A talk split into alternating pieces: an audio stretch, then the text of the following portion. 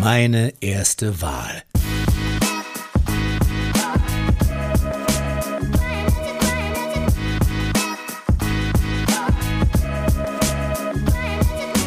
In dieser Episode möchte ich gerne über die Besonderheiten dieser Wahl sprechen und ich möchte vertiefend über die Alternative für Deutschland, besser bekannt als AfD, sprechen.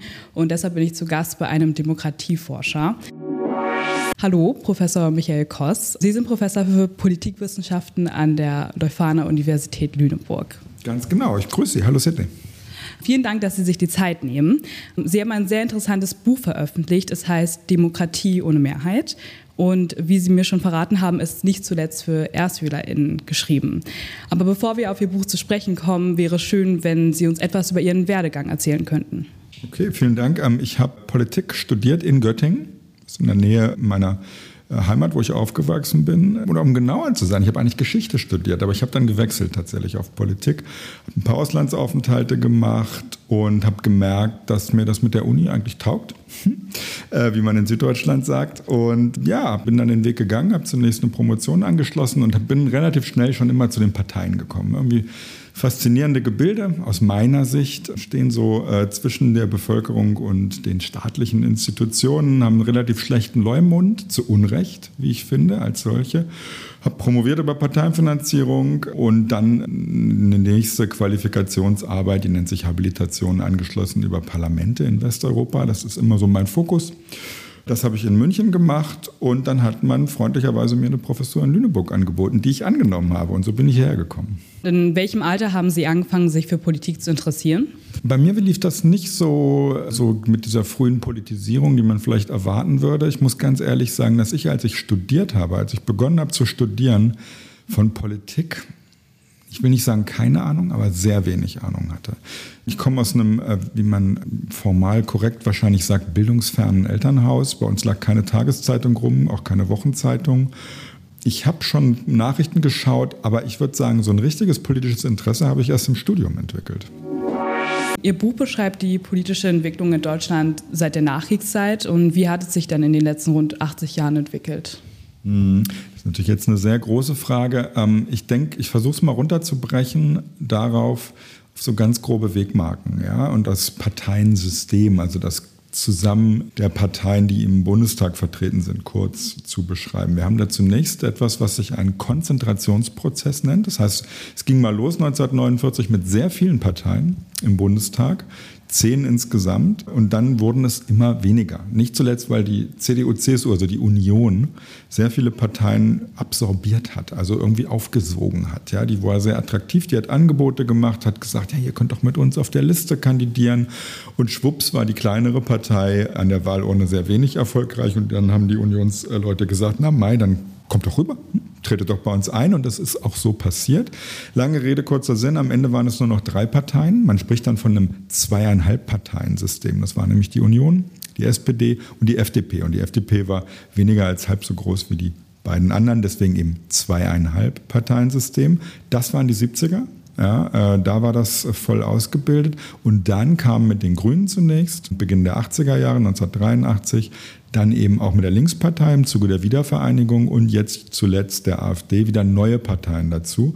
Und wenn wir jetzt die ganz kleinen, es gibt noch zwei ganz kleine Parteien im aktuellen Bundestag mal außen vor lassen, sind wir also effektiv gewichtet nach Stimmenanteilen wieder so bei so einem Vierparteiensystem angekommen. Also eine Fragmentierung in der letzten Zeit. Wenn ich noch einen Satz sagen darf, das glaube ich führt auf unser Thema hin gepaart mit einer Polarisierung. Da, da, meint man die ideologische Entwicklung damit, ja, genauso wie es eben sich von der Zahl der Parteien her konzentriert hat, ist es auch ideologisch wieder stärker polarisiert. Das heißt, die wurden die Ränder, die ideologischen Ränder rechts und links sind wieder stärker. Das ist die Situation, in der wir heute uns befinden. Dann kommen wir zur nächsten Frage. Ähm, was ist denn an der diesjährigen Wahl so besonders? Also ich kann nur als junger Mensch sagen, dass es für mich was Besonderes ist, weil gefühlt Angela Merkel mein ganzes Leben lang mhm. Kanzlerin war und sie jetzt aufhört. Und ja, wie wirkt sich das denn auf den Wahlkampf aus?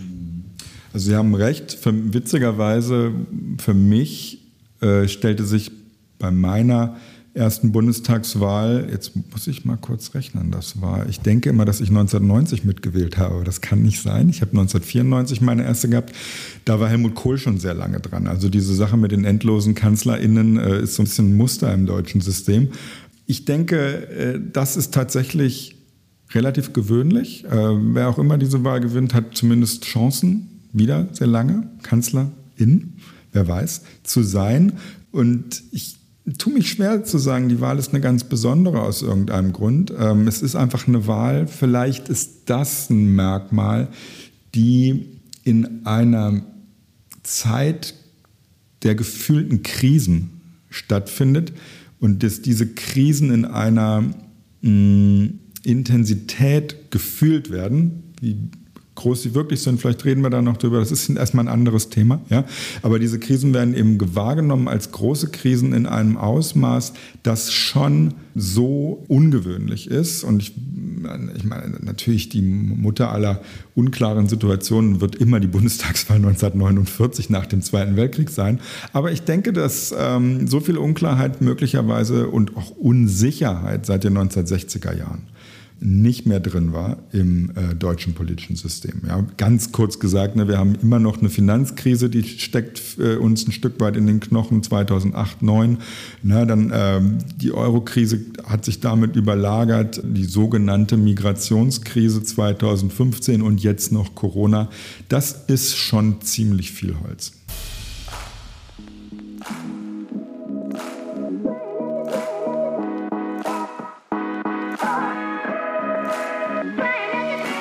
Wir kommen erstmal zur Partei AfD. Und zwar, wie würden Sie denn die AfD beschreiben, erstmal als Partei? Hm. Ähm, die AfD ist erstmal eine Partei, die, das muss man ganz sachlich so konstatieren, einem vorhandenen gesellschaftlichen Unmut folgt. Ja? Die ist jetzt nicht nur eine Kopfgeburt, die ist auch nicht nur sozusagen von rechtsradikalen Spin-Doktoren erdacht worden, sondern da waren Leute, die zunächst mit der Politik der Bundesregierung im Zusammenhang mit Finanz- und Eurokrise sehr unzufrieden waren, ja, die einen fiskal konservativen Kurs, das heißt ein ähm, Prämisse äh, der Finanzpolitik vertreten haben, in der man besser Geld spart und nicht zum Beispiel nach Griechenland gibt oder vermeintlich, es gibt da viele andere Meinungen dazu, nach Griechenland gibt, um dort eben jemanden zu retten, sondern das Geld beieinander hält. So, das war die erste Unzufriedenheitswelle, auf die die AfD aufgesprungen ist. Das hat sie fast 2013 in den Bundestag gebracht. Ich glaube 4,7 Prozent Stimmanteil. Jedenfalls, es war nicht allzu weit weg von der 5%-Hürde. Das hat ihr aber in den Folgejahren eigentlich fast schon wieder die Bedeutungslosigkeit eingebracht. Und das ist oft so bei sogenannten One-Issue, also Ein-Themen-Parteien. Und dann haben vor allen Dingen diejenigen der AfD mit größerer Politikerfahrung ganz konkret und namentlich Alexander Gauland gemerkt, es muss ein neues Thema her.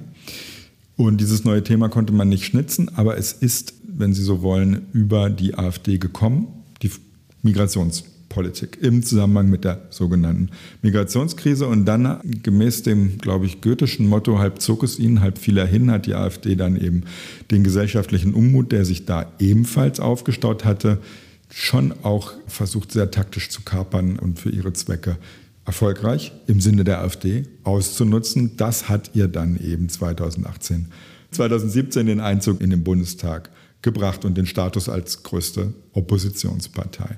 Ja, und äh, sie hat jetzt eben weiter versucht, wenn ich sage, er ist eine Partei, die Unmut mobilisiert, sie hat auch jetzt in der aktuellen Corona-Krise versucht, den Unmut, der da sich bei den Querdenkern, den sogenannten, äußert, für ihre Zwecke zu mobilisieren. Da ist mein Eindruck zum jetzigen Zeitpunkt, dass die Ergebnisse gemischter sind, ja, äh, insbesondere im Vergleich zum Unmut über die Migrationspolitik. Da war die AfD sehr erfolgreich.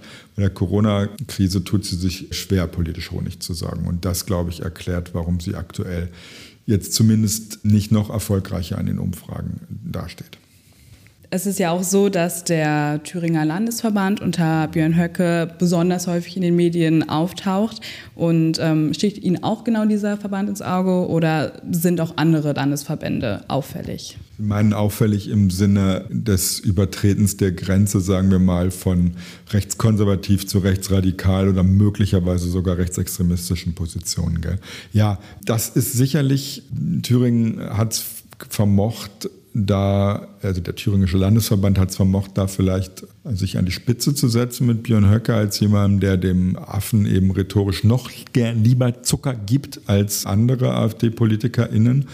Aber ich muss sagen, dass es auch durchaus eine ganze Reihe anderer Landesverbände gibt, die eben da, wo, wo der Übergang, sag ich mal, von Rechtskonservatismus zu Rechtsradikalismus und Rechtsextremismus angesiedelt ist, nämlich da, wo zum Beispiel völkisches Denken sehr dominant ist. Mit völkischem Denken meine ich die Annahme, dass Deutschland, der Staat, auf einem deutschen Volk gründen muss. Ja, und dass dieses deutsche Volk eben ethnisch konnotiert sei. Dazu gehört man eben durch seine Gene, sein Erbe und nicht dadurch, dass man hier wohnt und möglicherweise eine Staatsbürgerschaft erlangt. So, diese Art von völkischem Denken ist für mich bezeichnend für diesen Übergang dahin zum Radikalismus und Extremismus und das ist verwurzelt in der ganzen Reihe von Landesverbänden der AfD und übrigens nicht nur in Ostdeutschland. Es trifft dort nur vielleicht auf etwas größere Resonanz, aber die Tatsache, dass es in Westdeutschland ebenfalls durchaus verbreitet ist, zeigt sich schon daran, dass die Protagonisten, Björn Höcke haben Sie angesprochen, andere werden zu nennen, in aller Regel aus Westdeutschland kommen. Also dort wurden viele dieser Ideen ausgebrütet und dort fallen sie auch auf fruchtbaren Boden. Ich will als ein Beispiel nur den Bayerischen Landesverband nennen, in dem der vermeintlich nicht mehr existierende Flügel, also die Gruppierung des rechten Randes innerhalb der AfD, ebenfalls sehr dominant ist zum Beispiel. Also kann man sagen, dass sich die Partei ja seit ihrer Gründung stark verändert hat, per se. Sehen Sie darin eine Gefahr?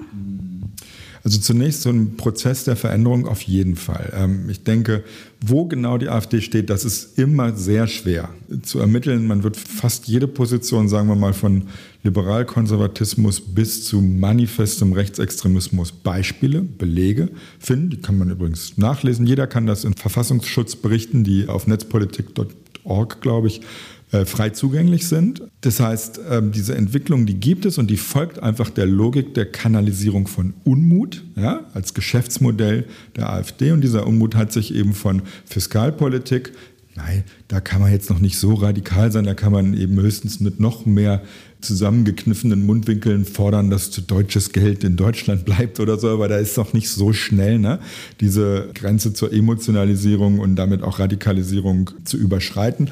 Aber in dem Moment, wo es um konkrete Menschen geht, die nach Deutschland kommen und das möglicherweise nicht sollen äh, und da nicht dazugehören oder doch und so weiter, da ist natürlich viel mehr, ja, neutral formuliert Emotionalität in der Sache drin und das gibt dann eben auch Gelegenheit zu radikale ideologischer Radikalisierung. Und diese Radikalisierung hat stattgefunden. Wie gesagt, ich tue mich schwer, das Niveau zu taxieren, aber der Rechtsdrall ist riesig.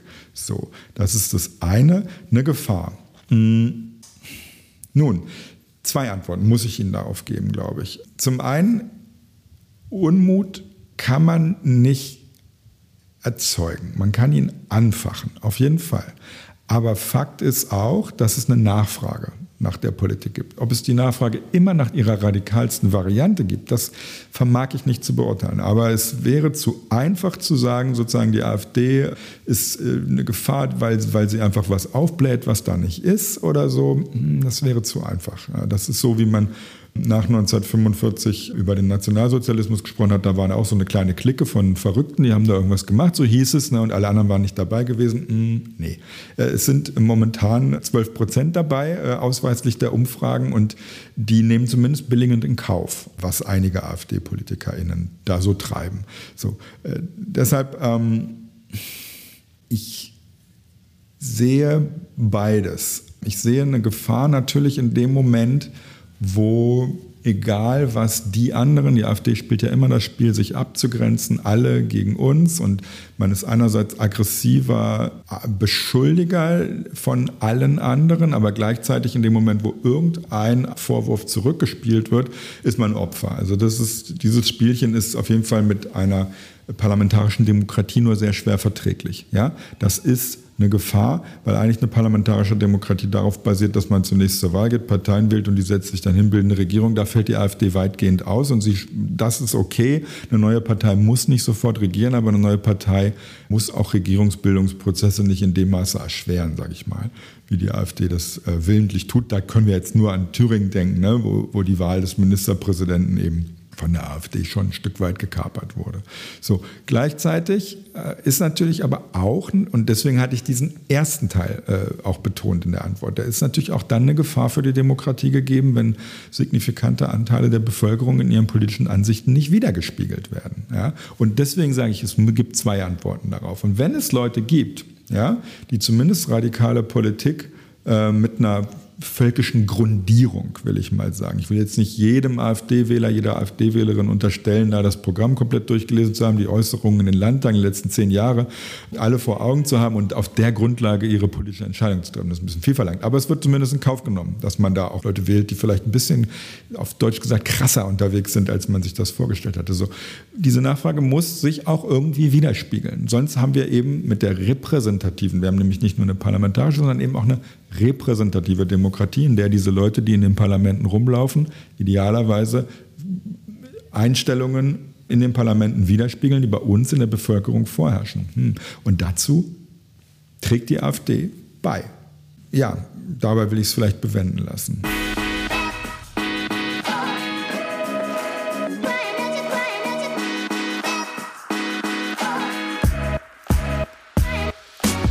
Kommen wir zum nächsten Thema. Und zwar ist bei uns auch das Thema Rassismus sehr wichtig in unserem Podcast. Und da ist jetzt die Frage an Sie, inwiefern die AfD da zum gesellschaftlichen Klima beiträgt. Ja, wenn ich gesagt habe, dass völkisches Denken maßgeblicher Treiber der Radikalität der AfD ist, dann ist eigentlich schon damit klar, dass äh, rassistische Einstellungen damit einhergehen, weil eben eine, eine, Superiorität eines vermeintlichen deutschen Volkes, ich würde beides äh, einfach empirisch, also auf Grundlage der Tatsachen, sehr stark in Frage stellen. Ja, gibt es ein deutsches Volk? Da tue ich mich schon wahnsinnig schwer. Äh, weil warum gehören dann der Österreicher nicht dazu und äh, wie ist das eigentlich mit den, mit den Wanderungsprozessen, die es immer gegeben hat? Ja? Und Superiorität, da, da steige ich dann, sage ich Ihnen ganz ehrlich, endgültig aus. Warum sollte das in irgendeiner Art und Weise besser sein?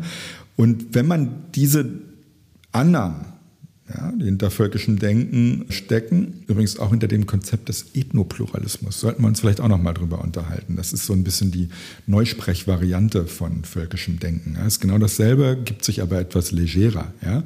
Äh, auf jeden Fall diese Annahmen, die dahinter stecken, zu Ende denkt dann ist man natürlich immer irgendwo bei Rassismus, weil wie soll man das im Kern sonst äh, rechtfertigen? Ja, die Annahme, dass da verschiedene Völker rumlaufen und dass die in irgendeine Rangfolge zu bringen sind, hm, das übersetzt sich für mich immer in, in Rassismus. Das heißt, es ist der Treiber hinter dem Treiber, wenn Sie so wollen, der Radikalisierung der AfD. Und das wird so zum ersten Mal zumindest seit den muss ich überlegen, im Bundestag auf jeden Fall seit den 60er, 50, späten 50er, 60er Jahren zum ersten Mal wieder gespiegelt. Es waren auch durchaus einige Parteien im, im ersten Bundestag vertreten, auch im zweiten noch vertreten, äh, deren Protagonisten, sagen wir mal, nicht ganz frei waren vom Denken des Nationalsozialismus. Das hat sich dann aber immer mehr äh, gelegt im Zuge dieses Konzentrationsprozesses im Parteiensystem. Und das ist jetzt eben wieder da und das findet Anklang im Bundestag und in den äh, Landesparlamenten und wird damit natürlich auch, Achtung, ein bisschen Floskelwort, passt jetzt aber hier salonfähig. Ein weiteres Thema, was in unserem Podcast auch sehr wichtig ist, ist das Thema Klima, weil es natürlich sehr viele junge Menschen beschäftigt. Und in unseren bisherigen Interviews wurde klar, dass viele Parteien das Thema zum Beispiel mit der Wirtschaftspolitik verbinden. Also dann geht es um darum, wie man wirtschaften soll, um eine CO2-Steuer zum Beispiel und so weiter. Und man könnte ja vielleicht auch hier von einem Trend sprechen, der zum Beispiel durch Fridays for Future in den letzten Jahren ausgelöst wurde und somit in die Politik gelang. Wie positioniert sich denn die AfD zu dem Thema? Ja, das ist eine ganz interessante Frage, weil das schön darauf verweist, dass ein gesellschaftliches Thema um politisiert, also erstmal thematisiert und dann eben auch in Politikform Forderungen, Fridays for Future, übersetzt zu werden, eigentlich immer auch einen Gegenspieler braucht. Das liegt offensichtlich in der Natur der Sache. Sie können wahrscheinlich auch nicht, um ganz klassischen Konflikt vielleicht mal anzusprechen, hergehen und Arbeiterrechte fordern, wenn da nicht auch Leute sind, die eben Kapitalisten sozusagen sind und ihre eigenen wirtschaftspolitischen Interessen haben. Und genau so haben wir jetzt eine Bewegung, die sich für eine engagiertere Begegnung des Klimawandels einsetzt. Und wir haben eben auch Leute, die sagen, nee, wir müssen da nichts machen. Es gibt andere Präferenzen. Und diese Leute, ja, fast schon naturgemäß sitzen dann eben in der, in der AfD. Das hängt damit zusammen, dass in aller Regel eben die Wahrnehmung und Ernstnehmung des Klimawandels auch mit einer Position einhergeht, die sich für offene Grenzen, also für ein liberales Migrationsregime einsetzt. Und da ist die AfD ohnehin schon der Antipode und deswegen ist mein Eindruck zumindest, ja, springt sie auf das Klimawandelthema auf, aber eben auch da als der Gegenspieler. Sie können sich also, wenn Sie so wollen, Grüne jetzt im Bundestag, Grüne und AfD wirklich als die absoluten Antipoden vorstellen. Ja, und ähm, das gibt sich dann entweder in einer gemäßigten Variante in der AfD so, dass man sagt, ja, was können wir als Deutschland alleine da tun? Wir sind nur für 2% der, oder 2,5 Prozent der CO2-Ausstöße zuständig.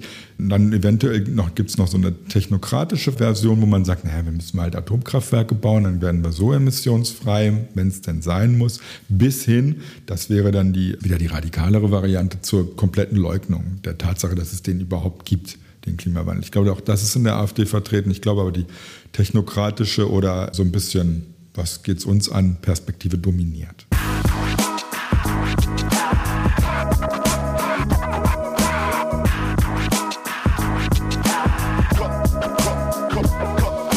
Was möchten Sie denn abschließend allen jungen Leuten, die dieses Jahr das erste Mal wahlberechtigt sind, mitgeben? Äh, da habe ich tatsächlich nur das ein, äh, vielleicht auch nicht zwei Plädoyers. Ähm, das eine wäre, gehen Sie hin. Ja, das ist ein bisschen, ja, sagen wir mal, nicht überraschend, wenn ich das möchte. Das andere äh, wäre eben, gehen Sie möglicherweise informiert hin. Überlegen Sie ernsthaft eben auch sich einzubringen, weil auch das mag eine Floskel sein, aber es ist einfach tatsächlich eine Binsenweisheit. Ja, die, sie sind halt die Demokratie. Die kommt nicht zu Ihnen, die kommt auch nicht per Amazon-Boote oder so auch nicht an, von anderen unterbezahlten Transportdienstleistern, sondern die müssen Sie schon machen.